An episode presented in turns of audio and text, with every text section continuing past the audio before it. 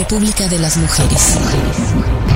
Uno de los cuestionamientos que más se genera tras las marchas feministas es el siguiente. ¿Por qué las mujeres rompen vidrios, pintan edificios históricos e incluso les prenden fuego? La respuesta es simple. Estamos hartas. ¿Pero de qué están hartas las mujeres? ¿Por qué están tan enojadas? La respuesta también es simple. Porque literalmente nos están matando. Nos están matando. Nos están matando. Están matando.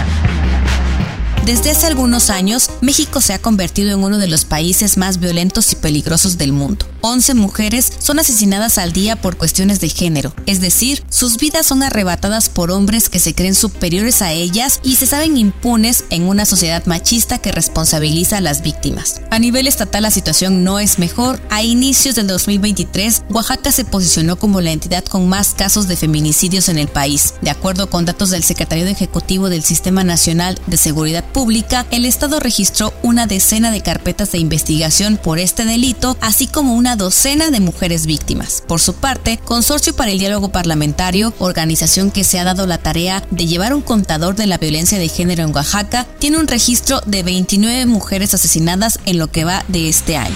14 de ellas fueron asesinadas por disparos de arma de fuego, 6 a golpes, 2 quemadas o calcinadas, otras 2 con arma blanca, 2 más por asfixia y las últimas 3 de forma no especificada.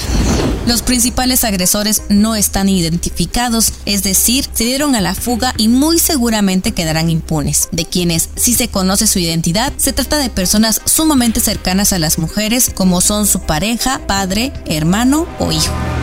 Y tal vez para algunas personas que nos escuchan, lo anterior siga sin ser una causa suficiente para el enojo y la rabia de las mujeres. Y eso, justamente eso, nos da la razón. Hasta que la vida de las mujeres no sea tan importante como lo son las paredes de los edificios, el enojo y la rabia de las mujeres permanecerá. Hasta que no exista justicia por las desaparecidas, las que son cooptadas por las redes de trata de personas, las atacadas con ácido, las asesinadas, las niñas que quedaron huérfanas a causa de los feminicidios, hasta que ninguna de ellas tenga justicia, el enojo y la rabia de las mujeres permanecerá. Hasta que las autoridades de gobierno, seguridad y procuración de justicia no asuman un compromiso real para garantizar una vida libre de violencia para todas, el enojo y la rabia de las mujeres permanecerá. Cuando alguien se preocupa más de una pared pintada, de los vidrios rotos y destrozos que deja a su paso una marcha, olvida e invisibiliza que decenas, cientos, miles de mujeres han sido violentadas, desaparecidas y asesinadas ante la complicidad de la sociedad y del Estado. Una de las consignas más coreadas en esta marcha del 8 de marzo fue No somos histéricas, somos históricas, repetida una y otra vez por decenas de mujeres que hemos sido llamadas exageradas, locas, histéricas y demás adjetivos al momento de exigir a gritos que paren de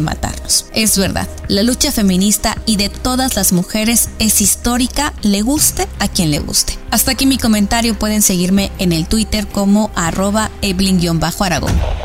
República de las Mujeres.